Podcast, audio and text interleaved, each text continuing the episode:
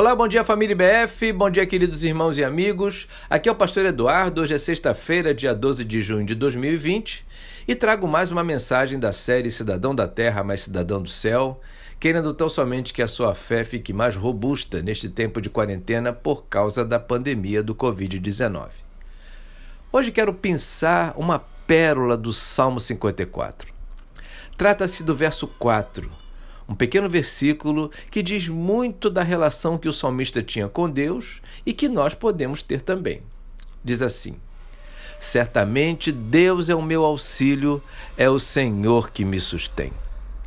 O Salmo 54 apresenta alguns pedidos de Davi diante de uma aflição podemos entender que o seu grande incômodo era por conta de injustiças cometidas contra ele por pessoas que ele nem mesmo conhecia e por isso pede que o Senhor o salve.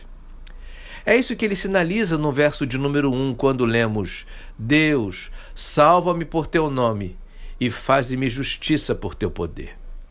Irmãos, eu creio que esta pode ser a mesma oração de muitos de nós neste tempo.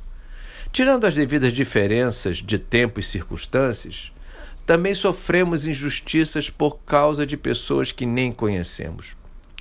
Tudo que vivemos, essa pandemia, vai de longe ser algo justo para todos nós.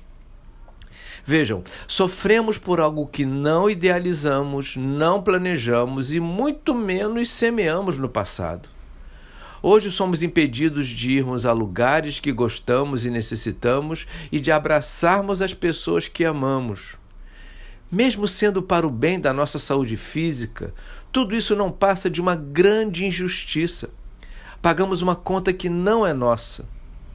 Sabemos que isso tem deixado muita gente bastante chateada e mais chateada ainda por não se ter muito que fazer.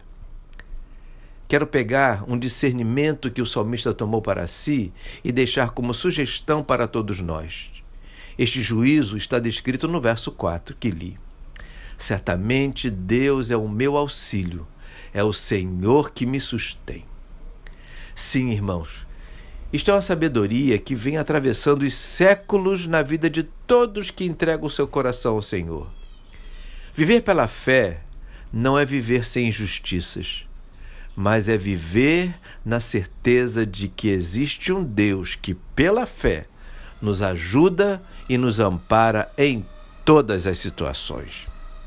Fico por aqui, feliz por fazer parte, junto contigo, desse grupo de pessoas que, mesmo sendo vítima das iniquidades, vê esperança no Deus Todo-Poderoso.